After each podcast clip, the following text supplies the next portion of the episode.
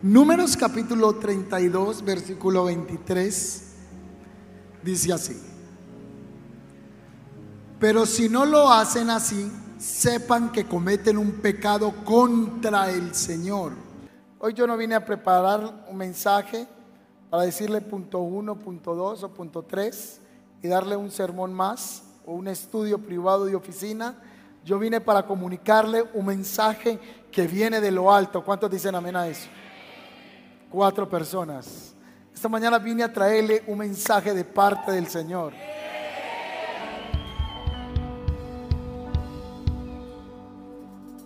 El Señor quiere hablar a cada vida y a cada corazón en esta mañana.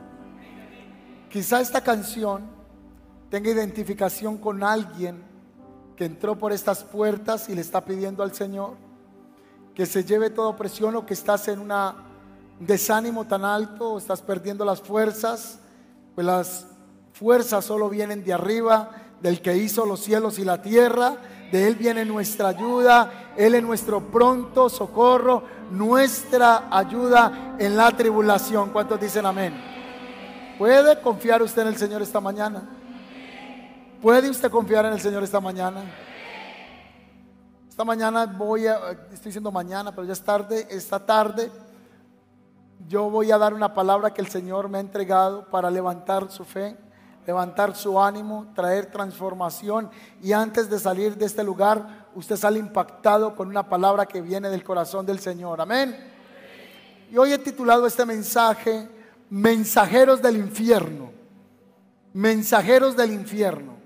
Segunda de Crónicas, el capítulo 32. Voy a compartir la palabra, voy a pedir que usted esta mañana usted pueda decir amén, gloria a Dios. Usted se conecte con lo que el Señor está haciendo y lo que Él va a hacer con nosotros. Amén.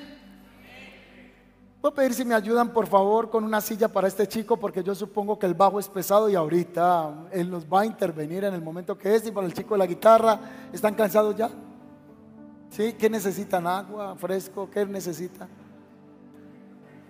Que, lo que salga en su corazón, pastor.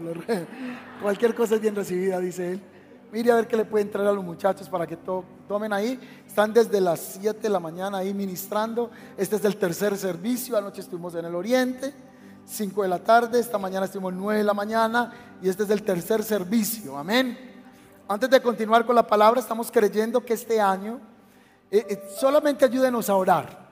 Solamente a orar. Es una idea vamos a empezar a hacer un evento de fin de año, despidiendo el año y consagrando el que viene. Por lo general, uno cuando está terminando diciembre, la gente se va a pasear. Pero queremos, con los que hayan, con los cuatro mil que se queden, vamos a hacer una actividad, un evento donde vamos a consagrar a Dios. Eh, hemos visto un evento que a mí me llama la atención, me parece muy lindo, pero ahora se va a hacer en Medellín. Y es la actividad de avivamiento al parque. Gente de todo Colombia y de diferentes partes de Colombia viaja para darle gracias a Dios por el año, pero a consagrar el que viene. Este año yo sé que si hiciéramos el servicio aquí, no cabemos. De hecho, no sé cómo nos vamos a organizar para el aniversario, que vamos a hacer el aniversario número 9 de la Iglesia del Camino. Y va a estar el profeta Dave Silvestre aquí ministrando también. Entonces vamos a hacer el evento de fin de año, donde vamos a consagrar al Señor el nuevo año que viene con todas las dificultades que hayan en el mundo, por encima de esas dificultades Dios va a darle gracia y entendimiento a su pueblo. ¿Cuántos dicen amén a eso? ¿Qué estamos soñando si cerramos otra vez esta calle? Ponemos unas cuatro mil sillas aquí afuera y vamos a ministrar sanidad, liberación va a ser y consagrar el año que viene con la palabra que el Señor nos dé. Si no lo hacemos aquí afuera, nos vamos a conseguir un coliseo, un auditorio, ya estoy hablando con alguien esta mañana para eso, para una capacidad de unas cuatro mil personas y hacer el cierre del año. ¿Usted iría a ese lugar? ¿Cuántos se emocionan por eso? No, con ese ánimo no hago nada. Vamos a hacerlo y vamos a creerle al Señor por ese crecimiento, ese avivamiento, ese fuego que no viene, ya está. Yo no estoy orando ya por el avivamiento, ya estamos en el mover de Dios. Yo no estoy orando por lo que viene, ya estamos caminando en lo que el Señor ha establecido. Entonces estamos creyendo por ese evento de fin de año, les vamos a estar contando qué va a ocurrir. El mensaje que he preparado esta mañana o que el Señor trae es mensajeros del infierno. A nuestras vidas han venido mensajeros con malas noticias. Son mensajes como que Satanás envía a alguien con mensajes de derrota, de que tú no lo vas a hacer, no lo vas a lograr, no lo vas a poder desarrollar. Y nosotros muchas veces le creemos más a los mensajeros del diablo que a los mensajes de Dios. Es más fácil creerle a lo negativo que a lo positivo. Es más, cuando usted compra algo tiene temor de que se lo van a robar próximamente. Cuando tenemos algo creemos que eso que tenemos, que esa felicidad va a ser momentánea y andamos con un terror y con un miedo porque estamos siempre esperando que algo malo nos suceda. Pero también vienen voces a nuestras vidas de personas que están dando una sentencia incorrecta a nuestras vidas. Y terminamos aceptando siempre lo malo, aceptamos siempre la crítica y aceptamos siempre lo que desmejora y no lo que mejora. Pero yo esta mañana no vine a darle una mala noticia, yo vine a traerle una buena noticia del cielo para decirte a ti que Dios quiere bendecirte más allá de lo que tú has pensado. Si usted tiene ideas buenas, si usted desea cosas buenas, Dios tiene pensamientos más altos que los que usted tiene para con usted mismo. ¿Cuántos dicen amén? ¿Cuántos tienen pensamientos buenos para su vida? Ni siquiera se le acerca a los pensamientos grandiosos que Dios tiene contigo, como dice la palabra, tengo planes de bien para tu vida, de bienestar y no de mal. Eso es lo que yo quiero hacer contigo. Pero terminamos aceptando los mensajeros del diablo. Así como está en la imagen, yo creo que así hay muchos mensajeros. Mensajeros que vienen con una derrota a tu casa si a usted le llega, voy a utilizar el nombre de esta empresa, no la estoy etiquetando a mal, voy a utilizarlo para hacerme entender en el contexto de lo que estoy explicando. Hay una empresa que se llama Rappi, se dedica a la mensajería. Asimismo, hay mensajeros del infierno. Hay gente que llega a tu casa y que llega a tu vida. Si vienen así, yo creo que usted ni le abre la puerta. Si a usted le dice, le trae un recado, quédese con él. Pero hay mensajeros que vienen del infierno disfrazados y es esa gente que dice, te va a ir muy mal, pero yo vengo de parte de Dios para decirte que si algo acontece en tu vida fue porque Dios lo permitió, si no estaba entre tus planes y tu desarrollo. Y eso que te pasó, Dios lo va a utilizar para su bien. Los mensajes del Señor vienen para promoverte y para llevarte a un entendimiento mayor en su presencia. No estás derribado ni derrotado por el diablo, aunque la palabra dice, aunque derribado pero no destruido. Pero no vas a aceptarle al diablo lo malo en tu mente. Entonces, luchamos con personas que vienen a nuestras vidas. Y usted puede mirar a ese hermanito y decirle, este tiene una pinta de mensajero del infierno. No habla sino mal todo el tiempo. O pueden ser voces de Satanás hablándonos a nosotros. Y uno termina aceptando la derrota. Insisto, somos más crédulos a lo malo que a lo bueno somos más crédulos a, lo horrible que a lo que Dios quiere hacer con nosotros. De hecho, hay una tendencia en las iglesias. Yo creo que Dios manda juicio y corrección cuando tiene que corregir, pero hay profetas que se quedan solo en el juicio y solo ven el mal y el mal para el pueblo. Nunca ven la bendición. Cuando usted va y estudia las profecías bíblicas, ve que siempre Dios envía la palabra de juicio, pero dice, pero si me obedecen, esto es lo que yo tengo para ustedes. Yo no quiero castigar los pueblos de Israel. Yo lo que quiero es bien para tu vida. Vine de parte del Señor a traerte un mensaje de reino. Dios quiere bendecir tu vida.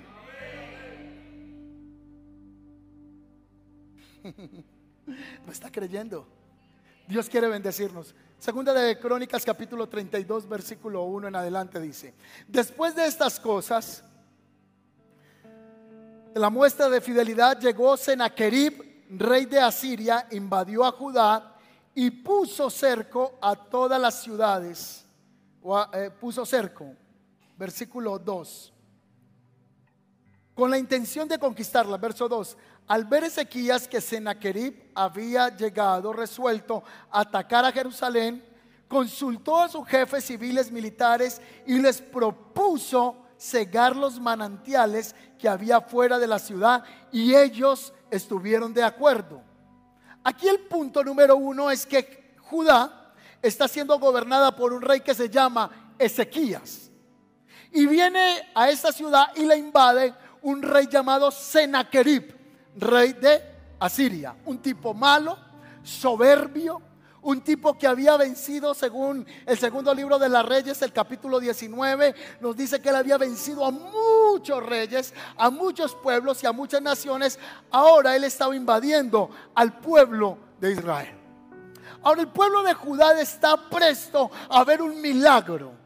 Quizá el Sennacherib en ese entonces era el rey de Asiria. Y si esto no tiene una aplicación para nosotros, esto no sirve para nada. Simplemente es historia. A mí que me importa la vida de Sennacherib. A mí que me importa lo que pasó años atrás.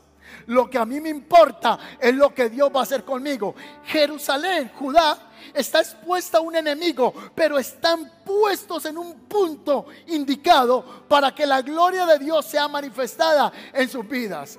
Hay personas esta mañana que tienen un grande problema, un Senaquerib en sus finanzas, un Senaquerib en su vida emocional, un Senaquerib en algún contexto. Y te quiero decir de parte del Señor que estás en el punto indicado para que la gloria del Señor se manifieste en tu vida. ¿Cuántos dicen amén? Dios va a hacer un milagro en tu vida. Se lo voy a repetir. Dios va a hacer muchos milagros en tu vida. Ya no va a seguir siendo que Dios hizo un milagro en otro, sino que Dios va a hacer un milagro en mí. ¿Cuántas veces usted dice, ay, mira el milagro que Dios le hizo a este financiero? Ay, mira el milagro que Dios le hizo a este espiritual. Llegará el tiempo para tu vida que tú vas a hacer la manifestación del milagro. Gracias por su entusiasmo. Entonces usted ya va a decir, mira lo que el Señor ha hecho en mí. Muchos hemos dicho, mira lo que el Señor hizo en él. Ahora tú vas a decir, mira lo que el Señor hizo en mí. Hay una canción, y esa canción, no sé si ustedes la conocen, que dice, mira lo que hizo Dios. Si recuerdan eso? Esa canción dice algo así, yo no sé, aquí está el bajista, ahí sí se tiene que poner de pie. Póngase de pie un momento. Yo no sé si ustedes lo ven a él tocando el bajo. Él toca con un swing, pero así, con un flow increíble. Alguno ahí de, de producción le corre la silla. Él necesita, yo no sé, moverse. ¿Cómo es esa canción que dice, mira lo que hizo Dios en el bajo? No, pero con flow. Ya está asustado usted, así tan quieto. A ver, a ver cómo se. Póngale volumen al bajo. Si recuerdan esa canción? No sé si la conoce. Ahí entra el piano entonces, ayudarle a él. ¿Cómo dice esa canción más o menos?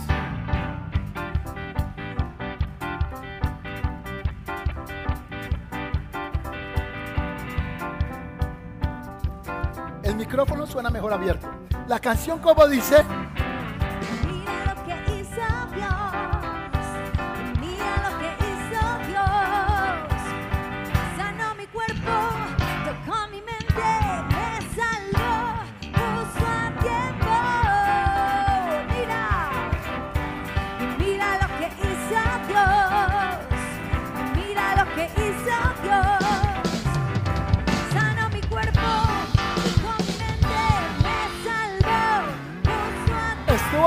Estuvo bueno el intento. Yo no sé qué le pasó a usted el flow, hermano. Yo quiero que venga el chico de la cámara y, póngalo a él porque es que él tiene un flow tremendo. Yo he visto bajistas tocar, pero nunca. ¿Cómo es que usted se mueve cuando está cantando esa canción? Solo él.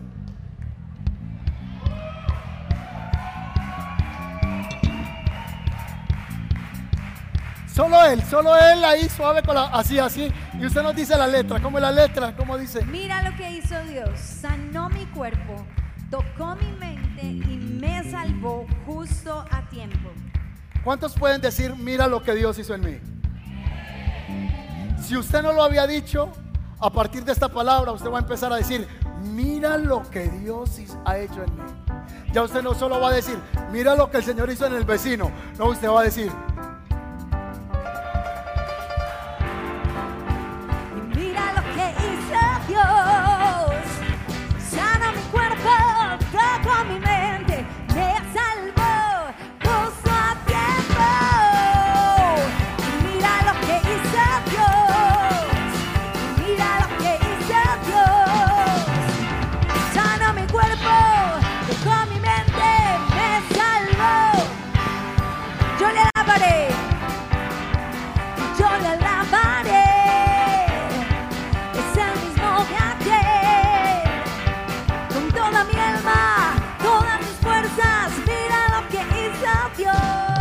¿en cuántos el Señor ha hecho grandes cosas en sus vidas? Ahí está el rey Sennacherib. Tiene asustado a todo Judá. Está el hombre de Dios llamado Ezequías. Algo va a ocurrir para ese pueblo. Entonces el rey Ezequías se le acerca a todo el pueblo y le dice, no tengan miedo ni se desanimen. Ese es el mensaje de Ezequías. No tengan miedo ni se desanimen, porque Sennacherib confía en la fuerza del hombre, mas con nosotros está el Señor Dios Todopoderoso. Se lo voy a repetir otra vez. Cuando se, ahí aplaudiendo. Cuando Sennacherib invadió el pueblo, Ezequiel le dijo al pueblo, no tengan miedo ni se desanimen. Sennacherib confía en la fuerza del hombre, mas nosotros confiamos en el Señor Dios Todopoderoso. Como dice, Mira lo que hizo Dios. Mira lo que hizo Dios. Sana mi cuerpo, tocó mi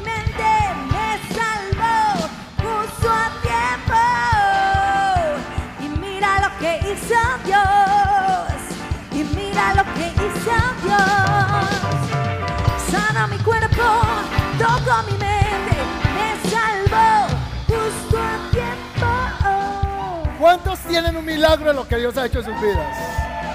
Rápidamente, ¿alguien puede decir qué hizo Dios en su vida? Rápido salga acá, ¿qué ha hecho el Señor?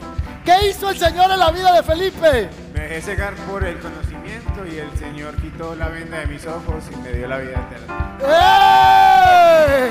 Y mira lo que hizo Dios. ¡Ey, mira lo que hizo Dios! Sanó mi cuerpo, tocó mi mente, me salvó, puso a tiempo. ¿Alguien tiene un testimonio de qué hizo el Señor en sus vidas? ¿Alguien puede decir rápido? Un, dos, tres, va.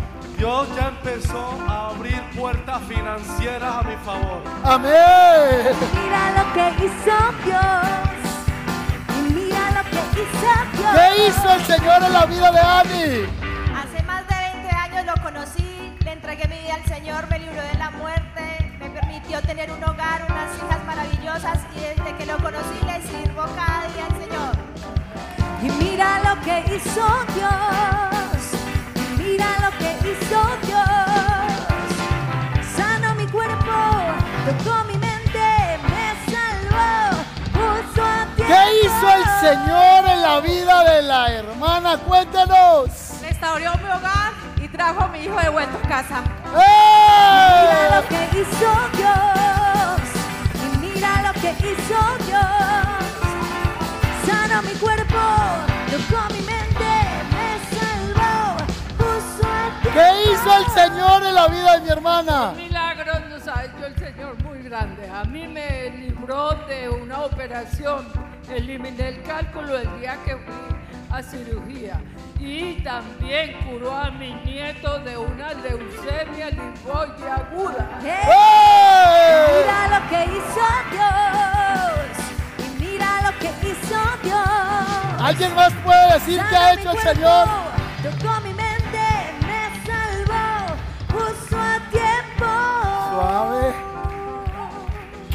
Hizo el Señor en tu vida? ¿Alguien se atreve a venir? ¿Qué hizo el Señor en ti? Limpió mis ovarios, ya no ¿Qué pasó? ¿Qué pasó? me sanó de los quistes, me limpió.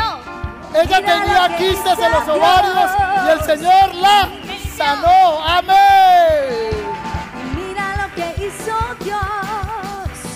Mira lo Dígalo, que con ganas. Sanó mi cuerpo, tocó mi mente, hizo el Señor en tu vida?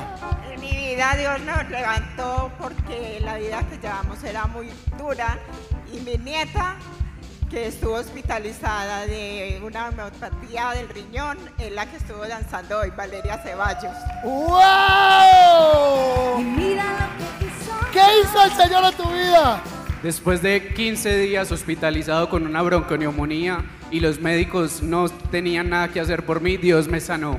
¡Wow! que hizo Dios. Y mira lo que hizo ¿Qué hizo el. Señor en ti? A mis 19 años voy a abrir mi primer negocio, un restaurante. ¡Eh! Mira lo que hizo Dios. Y mira lo que hizo Dios. Sanó mi cuerpo. ¿Qué hizo el Señor en tu vida? Abrió puertas de empleo en una empresa que nunca me imaginé. Y mira, Mira. lo que hizo Dios. ¿Quién lo hizo? Y mira lo que hizo Dios.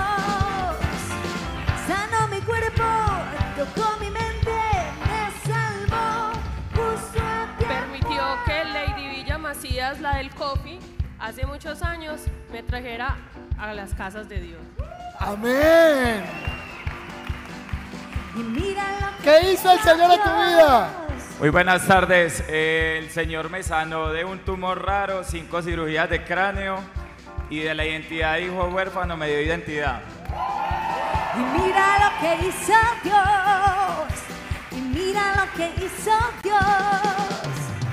Sanó mi cuerpo, tocó mi mente, me salvó.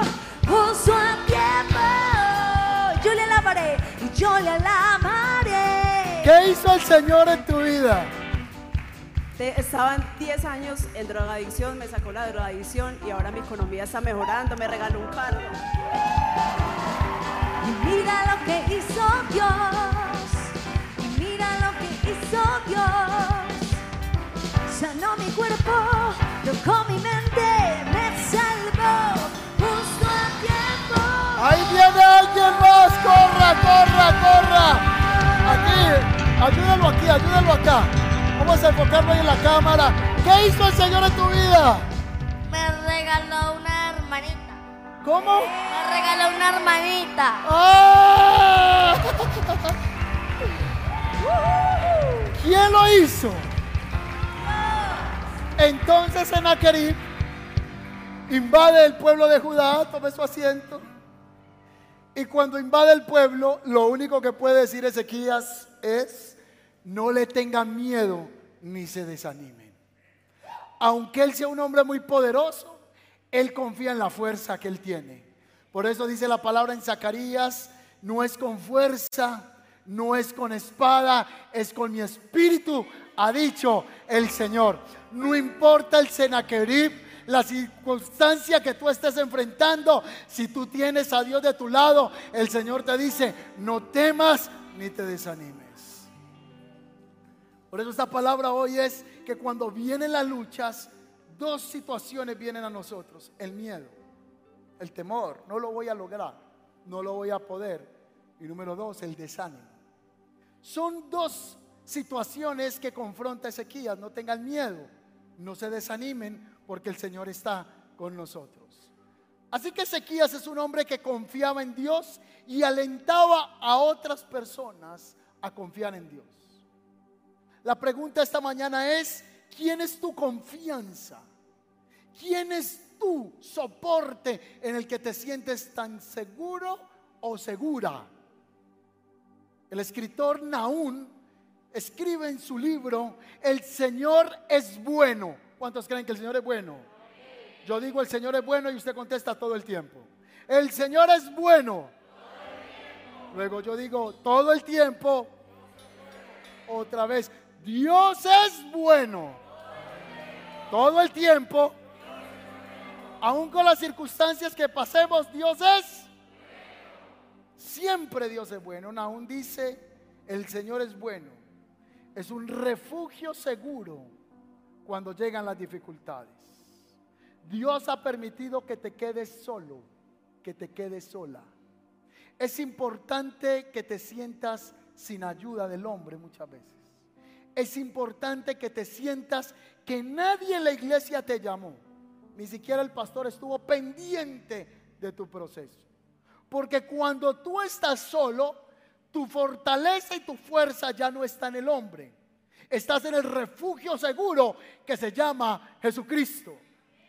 Así que Él es un refugio seguro cuando llegan las dificultades. Ezequías estaba refugiándose en el Señor. Cuando Senaquerib los estaba amenazando de muerte, Él se refugió en el Señor. Nahum dice, el que estás, Él está cerca de los que confían en Él. El Señor está más cerca de ti de lo que te imaginas. Te lo voy a repetir. El Señor está más cerca de ti de lo que te imaginas. Tú habías pensado que el Señor escuchaba mejor al líder o al pastor, pero te quiero decir, el Señor está más cerquita de ti de lo que tú te imaginas. ¿Cuántos dicen amén? El Señor está cerca de los que confían en Él, dice la palabra. Así que Sennacherib tenía confianza en la fuerza de los hombres. Él creyó que iba a vencer al pueblo de Judá. El salmista en el Salmo 118, 8 al 9 expresa. Es mejor refugiarse en el Señor que confiar en la gente. Es mejor refugiarse en el Señor que confiar en los príncipes. Si usted se siente desilusionado, lo aplaudo. Si usted se siente que nadie lo ayuda en un momento, la aplaudo. El Señor ha permitido que te sientas solo porque tú pusiste la confianza en el hombre. Y ahora el Señor te está enseñando a poner su confianza en Él. Y Él está cerca de ti. Y Él es tu refugio seguro en medio de las aflicciones, en medio de las luchas. El Señor es tu fortaleza. ¿Cuántos dicen amén a eso? Confiabas en el hombre. Es mejor confiar en Dios que confiar en la gente. Es mejor confiar en Dios que confiar en los príncipes. Así que Sennacherib tenía confianza en sus caballos, tenía confianza en su ejército, tenía confianza en su fuerza. El salmista en el capítulo 20, verso 7 dice, algunas naciones se jactan de sus caballos y de sus carros de guerra, pero nosotros nos jactamos en el nombre del Señor nuestro Dios. Te quiero decir de parte del Señor que en el problema o en la situación que tú estés, Dios quiere obrar a tu favor cuatro personas. Quiero decirle que en la situación que usted está viviendo, el Señor va a mostrar su gloria sobre tu vida. Porque tú no confías en un Dios de palo ni de yeso. El Dios que tú tienes es un Dios poderoso, es un Dios que obra en la actualidad. Es el mismo Dios que obró en los días de sequías. Es el mismo Dios que está obrando en el presente. Dios quiere que a partir de hoy no solo tú digas el milagro que Dios hizo en tu vecino. Ahora tú vas a decirle a la gente, mira lo que hizo. Quiero ver un testimonio. Mírame a mí. Quiero ver el poder de Dios. Mírame a mí. Y cuando tú me ves a mí, puedes ver lo que Dios ha hecho. Hasta hoy tú dejaste de ver milagros en vida de otras personas. A partir de hoy tú serás un milagro caminante, andante. Eres la evidencia de Dios en esta tierra. ¿Cuántos dicen amén? Mira lo que hizo Dios. Me sanó. Hizo un milagro. Me libertó. Así como estos guerreros ahorita salieron sin darles vergüenza. Pues si a Dios no le dio vergüenza hacer el milagro, a uno cómo le va a dar vergüenza decir lo que el Señor hizo en uno. Si al Señor no le dio pena sanarme, a mí cómo me va a dar pena decir que Dios fue el que me restauró, el que me sanó. Tú eres un milagro de Dios. Así que esa es la palabra que Ezequiel le da al pueblo. No tengan miedo, no tengan temor. Con nosotros está el poderoso. Ahí llegan los mensajeros del infierno. Llegaron unos mensajeros del infierno a la vida de Ezequías con unas cartas. Y mire los mensajitos que trajeron los mensajeritos estos. Estos mensajeritos del infierno y que a veces utilizan personas, traen duda y atacan la fe en Dios. ¿Quieren escuchar el mensaje que trajeron? Versículo 13 del capítulo 32 de Segundo de Crónicas. No saben lo que yo y mis antepasados hemos hecho con todos los pueblos de otros países. Mire qué preguntas más sarcásticas y petulantes. ¿Acaso pudieron los dioses de esas naciones librarlos de mi poder? ¿Cuál de todos los dioses de esas naciones que destruyeron mis antepasados pudo salvar a su país de mi poder? ¿Por qué piensan que Dios puede salvarlos? Nadie se escapa de mi mano, decía Senaquerib. Lo que se le olvidaba a Senaquerib es que él había vencido muchos pueblos que tenían dioses falsos, pero ahora él se estaba metiendo con el Dios de Abraham, el Dios de Isaac, el Dios de Jacob. El que se mete contigo no solo se mete contigo, sino que se mete con el Dios al que tú le sirves. ¿Cuántos dicen amén a eso? Si tú estás pensando que alguien te está haciendo una hechicería y te va a destruir, tú estás equivocado. Porque sobre ti está el Rey de Reyes y Señor de Señores. No hay brujo, no hay hechicero, no hay maldición que pueda contra Jacob. ¿Alguien pudiera decir amén a eso en este momento? Dios está contigo. Dios está conmigo. Más son los que están con nosotros que los que están en contra. Así usted diga es que me tienen envidia. Dele gracias a Dios que le tienen envidia. Preocúpese si no le tienen envidia. Si de usted no hablan mal, usted está haciendo todo mal hecho. Cuando la gente habla mal de usted, es porque algo bueno usted está haciendo. ¿Cuántos dicen amén a eso? Hay gente que no hace nada y por eso ni les tienen envidia. Si a usted le están teniendo envidia, es porque algo Dios está haciendo contigo. Y el enemigo quiere destruirte y te tiene envidia por lo que Dios está haciendo con tu vida. Así que prepárese para que hablen mal de usted. Prepárese para que lo critiquen. Prepárese para lo que lo señalen. Mientras usted dice, mira lo que hizo. Mira lo que... O sea, tú eres la evidencia de Dios en esta tierra. Tú eres la evidencia del poder de Dios andante. Así que este hombre le dice, nadie los va a librar de mi poder. Entonces el rey Ezequiel tomó esas cartas, tomó esos mensajes, tomó esos mails, los imprimió y se los llevó para el templo. Y trajo las cartas y las tiró al piso. Y mire lo que hizo el rey Ezequías. Señor, mire lo que están diciendo de usted. Que nos van a vencer. Que así como vencieron a todos los dioses, así mismo van a vencer al pueblo de Judá. Pero Señor, es que este tipo Senaquerib tiene toda la razón. Él ha vencido a todos esos dioses paganos porque ellos no son dioses verdaderos.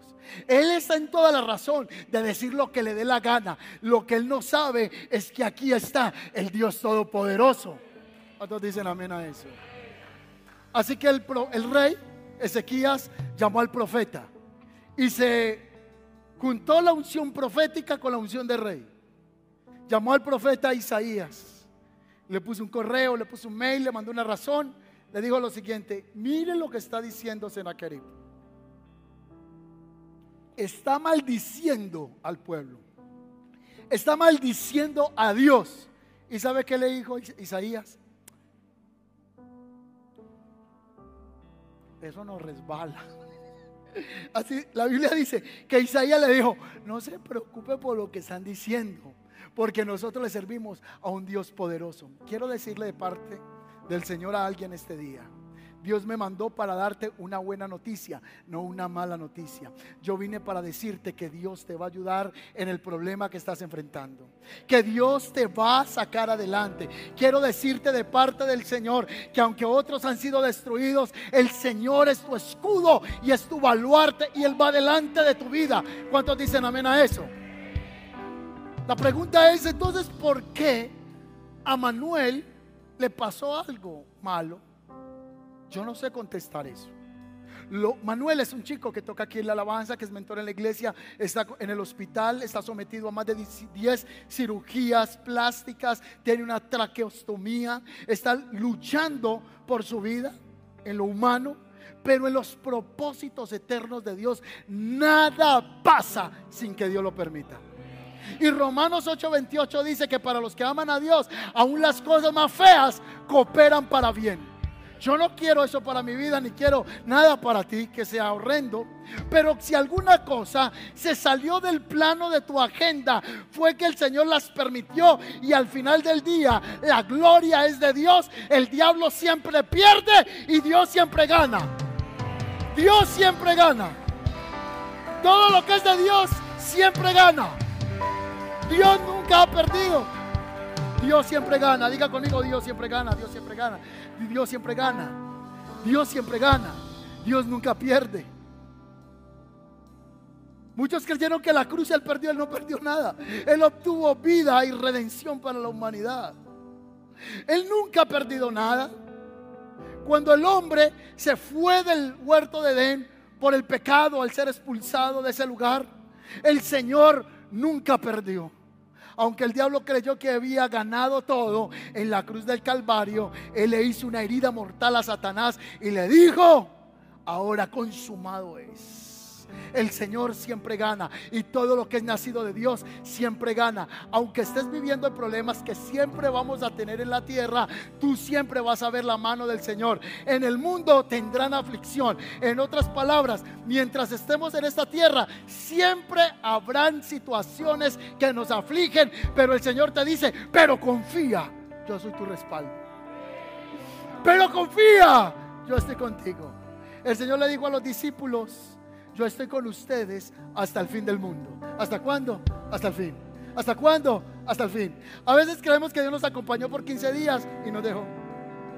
A veces creemos que Dios nos acompañó 10 años y se fue. No, el Señor te está diciendo, yo te prometí que te voy a acompañar todos los días de tu vida y mis palabras son en el sí y en el amén. Yo no soy hijo de hombre para mentir, ni soy un hombre para arrepentirme de lo que digo.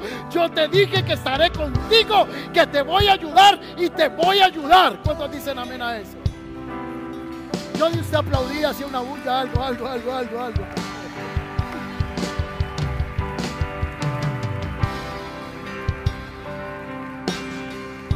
Pero ¿qué tal cuando uno le llega a los mensajeros del infierno?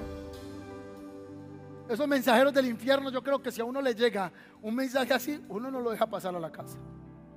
Usted saca todo el arsenal evangélico que tiene de guerra espiritual y comienza y le lee Efesios 6, 12.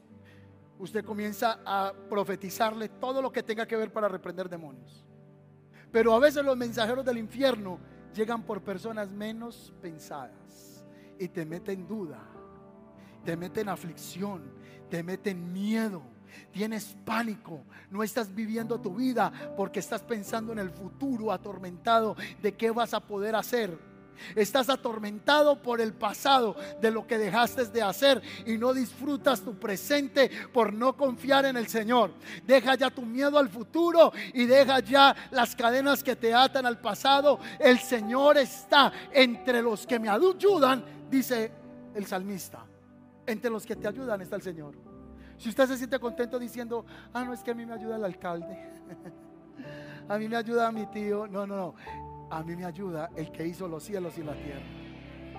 Si tú tenías confianza en el hombre, el Señor va a desbaratar tu confianza en el hombre para que tú puedas decir, mi confianza viene del que hizo los cielos y la tierra y que no dará mi pie al resbaladero.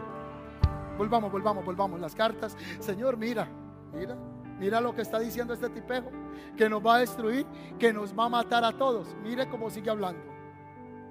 Senaquerib con los mensajeros del diablo, con los mensajeros del infierno. Por lo tanto, no se dejen engañar ni embaucar por Ezequías. Donde dice Ezequías, coloque mi nombre. No se dejen embaucar por el pastor del camino. No le crean ninguna de esas palabras. Ninguna de esas naciones se pudo librar de mi poder ni de mis antepasados. Mucho menos podrá el Dios de ustedes librarlos de mi poder. Esto es lo que estaba diciendo el rey de Asiria. Entonces yo le vengo a decir de parte del Señor, el Señor te va a levantar el Señor te va a ayudar. Y lo que tenías que te estaba atormentando en la mente, lo vas a renunciar en este día. Lo vas a soltar esa basura, ese miedo, el estar pensando siempre hacia el fracaso. El Señor te dice, yo estoy contigo para librarte y te voy a ayudar. ¿Cuántos pueden decir amén a eso? ¿Ah? Entonces el hombre va y ora en el templo, pone las cartas, lo expone delante de Dios.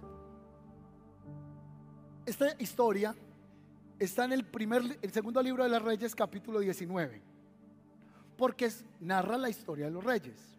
Aparece en crónicas porque los cronistas hablaban de las hazañas de los reyes, segunda de Reyes del capítulo 32. Pero también aparece en el libro del profeta Isaías, porque Isaías tiene que ver con esta historia. Era un profeta, luz, guía para el rey Ezequías. Entonces el rey dije, le dice, no, vamos a hacer una cosa, vamos a orar. Y los dos se fueron a orar al templo.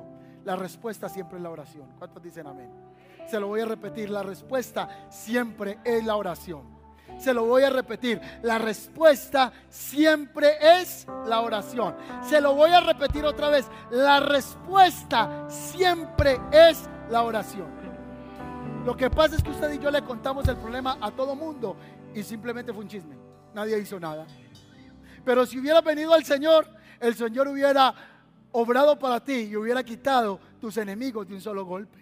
Entonces la respuesta a veces está en la distancia de la rodilla al piso, que tú en tu intimidad, en tu cuarto, en el baño, donde tú acostumbras orar, vengas delante de Dios, porque la respuesta viene de arriba. ¿Cuántos dicen amén a eso? Diga conmigo, la respuesta viene de arriba. ¿Cuántos creen que la respuesta viene de arriba? Hay gente que le dice a usted, ah, es que usted cree que todo le cae de arriba. Entonces le dice a la gente. Es que usted cree que todo le va a caer de arriba. Y se le dice, claro, me va a caer de abajo para arriba. No, todo me cae de arriba. Santiago dice que toda dádiva, todo don perfecto, procede del Padre de las luces. ¿Quién es el que te bendice? Dios. ¿De dónde viene la bendición? De arriba. Lo que pasa es que Dios puede tocar una persona para que traiga una respuesta que tú necesitas, pero no fue esa persona, fue que Dios utilizó a una persona para que fuera bendición a tu vida, porque tú en la intimidad le dijiste, Señor, necesito esto, y el Señor respondió enviando a una persona. Si tú clamas al Señor, el Señor te dice, clama a mí y yo te responderé y te mostraré cosas grandes, secretas y ocultas que tú no conoces. Segunda de Corintios 2.9, cosa que ojo no vio, ni oído yo, ni ha subido a la mente, al corazón del hombre, son las que Dios ha reservado, ha guardado, ha preservado, ha establecido, ha contemplado para los que le aman. Quiero decirte de parte del Señor que el Señor sí te escucha. Hay gente tan atrevida en ciertos círculos evangélicos que dice, ese como está de mal, Dios no lo escucha. Yo quiero decirte que el Señor sí te escucha y que su oído está atento para los que vienen a Él. La palabra dice, yo no echo fuera a los que tienen un corazón contrito y humillado. Quizá tú te fuiste de la casa y eres como el hijo pródigo, descarriado y apartado, pero ese hijo pródigo a la distancia dice, iré a la casa de mi padre y le diré, Padre, he pecado contra el cielo y contra ti, ya no soy digno de ser llamado tu hijo, entonces me levantaré e iré. Y cuando fue a la casa del padre, el padre lo abrazó y lo besó y dijo, este mi hijo muerto era, pero ahora ha revivido. Dios quiere bendecirte. Dios ha decidido levantar tu vida. Dios ha establecido bondad para tu vida. Lo único que tienes que hacer es no le creas los mensajes al diablo, créele los mensajes al Señor. ¿Cuánto le quieren creer los mensajes al Señor? En usted está. Si le cree al diablo. Vienen días difíciles en la tierra, ya lo sabemos. Cada día el mundo irá en retroceso. Pero sobre ti amanecerá la gloria del Señor. Sobre ti vendrá el respaldo del Señor. Dios hará milagros para preservarte. No te estoy diciendo que serás ausente de sentir temor. No te estoy diciendo que serás ausente de percibir muchas veces la aflicción. Pero el Señor te dice, pero confía. Confía que yo estoy contigo. Volvamos acá. Entonces el tipo viene y le dice al Señor, mire lo que le está haciendo. Entonces se van a orar, se junta la unción sacerdotal, la unción del rey y claman al Señor. ¿Y sabe qué pasó? El Señor envió un ángel. ¿Cuántos ángeles? ¿Cuántos ángeles? Uno. Esto solo aparece en Reyes, no aparece en Crónicas. Entonces el Señor envió un ángel Y en una noche un ángel mató a 180 mil guerreros. En otras palabras, cuando tú oras y te acuestas a dormir, los ángeles de Dios están trabajando a tu favor. Yo no sé si usted lo quiere creer.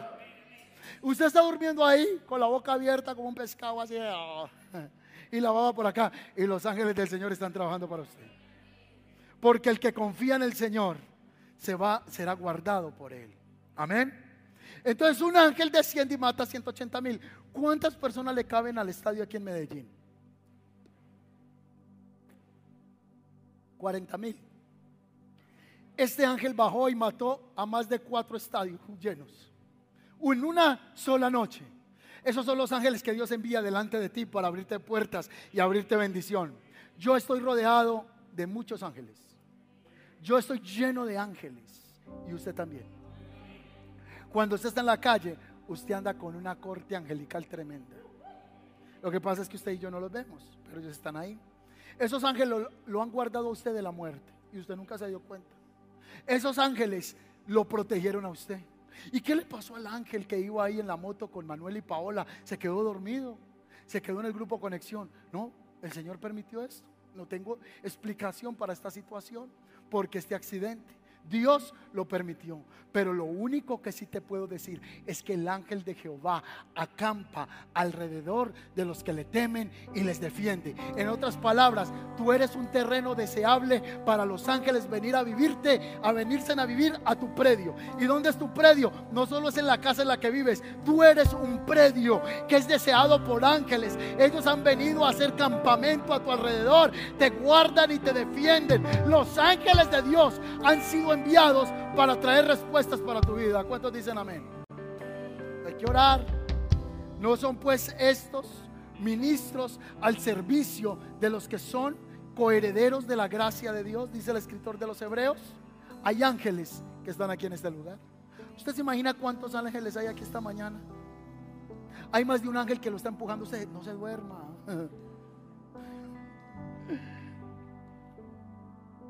Hay ángeles aquí contigo, contigo, contigo. El ángel del Señor está contigo. El ángel del Señor está contigo. Así que ese ángel vino una noche y en un solo golpe mata a 180 mil. No importa el mensaje negativo que tengas, el Señor puede hacer esta mañana un milagro a tu favor.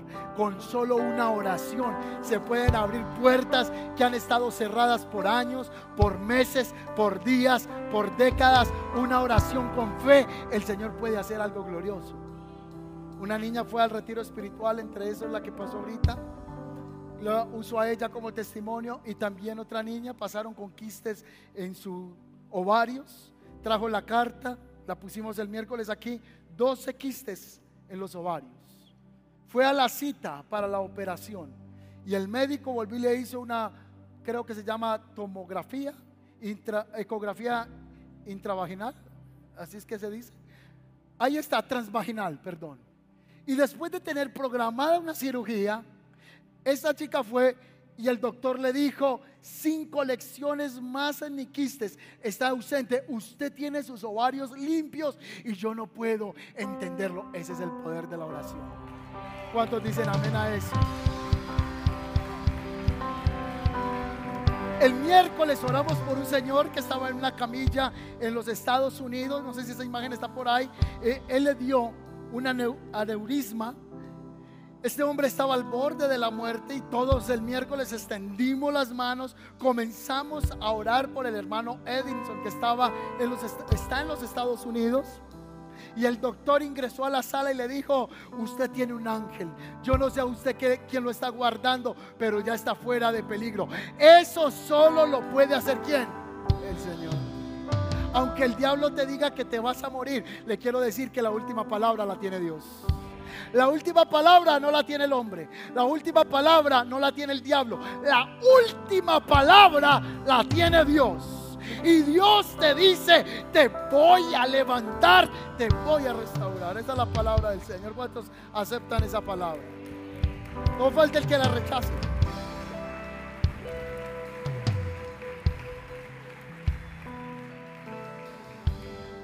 Aquí está entonces, termino la historia acá aquí terminó.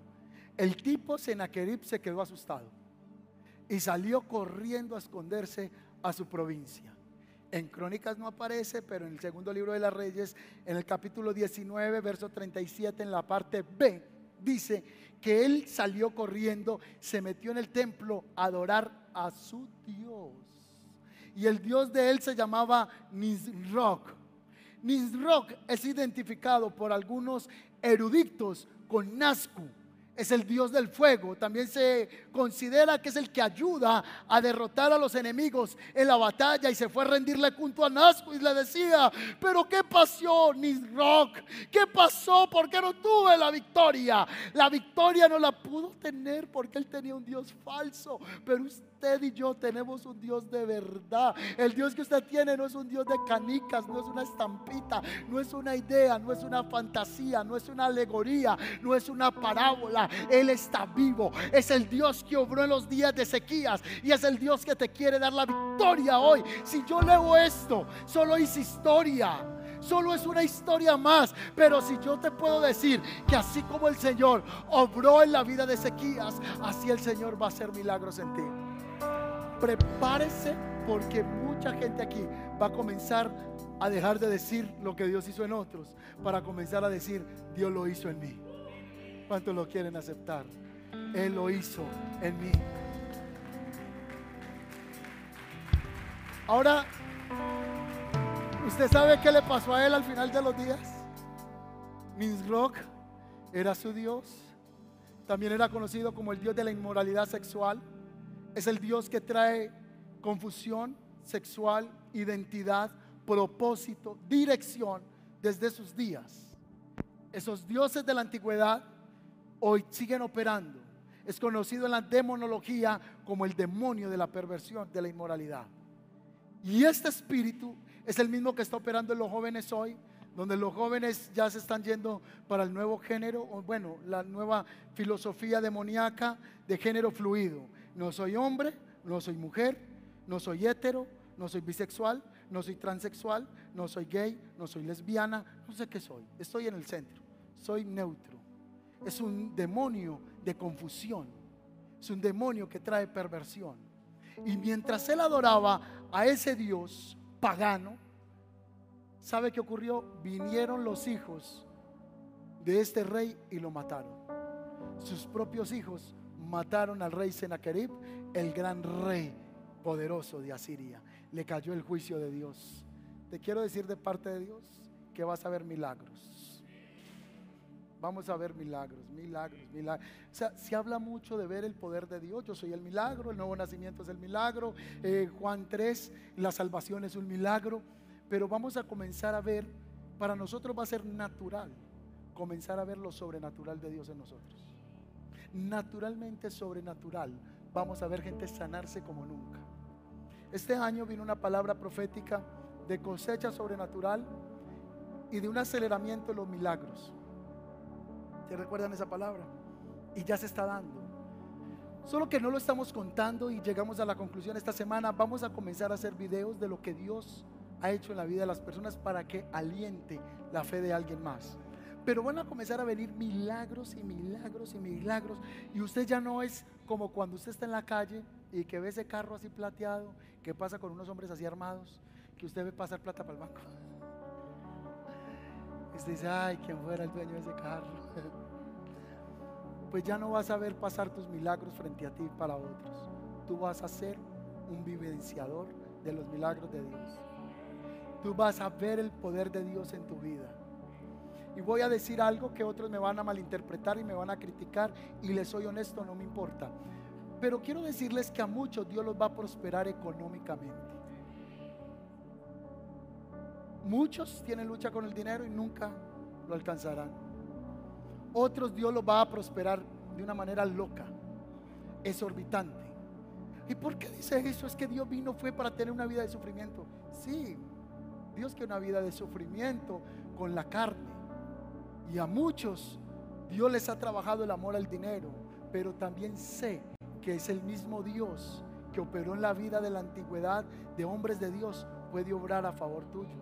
La pregunta es, ¿para qué tú quieres dinero? ¿Se imagina usted que mañana amanezca usted la cuenta con 5 millones de dólares? ¡Ah! Dios mío. Invito a todos mis parceros porque nos fuimos de rumbo al fin de semana. 5 millones de dólares.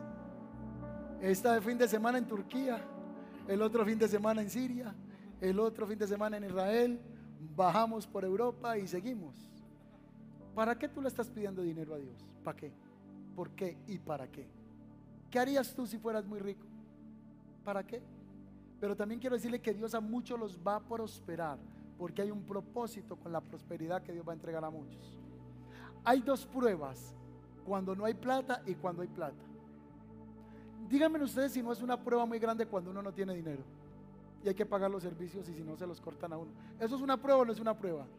¿Y qué dirán los vecinos? Me va a tocar prender velaca. No, que le estamos prendiendo aquí velas a, a Sancocho. No, usted tiene una prueba cuando usted va al supermercado y no puede comprar. Es una prueba no tener dinero. ¿O no es así? Entonces usted le dice, Señor, mira estas casas. Pero es una prueba más grande tener dinero. Porque cuando usted tiene dinero, vienen, vienen propuestas.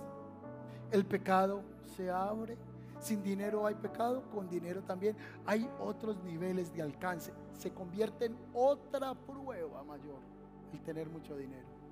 Pero lo que sí quiero decirles es que de igual Dios va a prosperar gente aquí. Y recuerden esto que les estoy diciendo. Y no menosprecie el que esté a su lado, que es el que está a su lado, que hoy es el que cuida las ovejas, mañana puede ser el rey de Israel y puede ser su rey. Respete el que está a su lado. Esta semana los muchachos montaron una foto, los guion. Ah, bueno, estos días hicieron un video así que era en Instagram, ¿cierto? Y se le volvió ahí otra vez muy viral ese video. Y yo mientras los veía decía, de estos jóvenes, muchos de ellos van a ser empresarios. Muchos de ellos van a ser gente de influencia. Porque como yo nací con un grupo de amigos cuando era niño en la iglesia, que nadie los determinaba y los ignoraba, hoy son empresarios. Hoy son gente que Dios ha bendecido también. Dios te va a bendecir y te va a prosperar. Y yo voy a orar por eso, contigo este día. Y voy a darte esa noticia de parte del Señor. Quizá hoy es el día de tu respuesta. Quizá hoy es el día que Dios va a mandar ese ángel a tu favor. Y tú viniste solamente dos horas a la iglesia del camino y vas a salir de aquí a almorzar. Y mientras te comes ese sancocho, y mientras te comes esos frijoles, el ángel del Señor va a estar trabajando para ti. Y vas a ver respuestas de Dios. El Señor me dijo esta mañana que esta tarima a partir de hoy se va a convertir en una pasarela. Ay, es el altar del Señor. No, no, es una pasarela no de modelos, sino de testimonios. Esa tarima se va a montar gente aquí tanto que va a hacer cada servicio testimonios, testimonios, testimonios, testimonios. Cuando uno dice quién tiene un testimonio, a la gente le da miedo hablar. Pero usted tiene que testificar lo que el Señor hizo. Un muchacho vino hace 15 días a la iglesia, 20 días, y me dijo, pastor, estoy en depresión.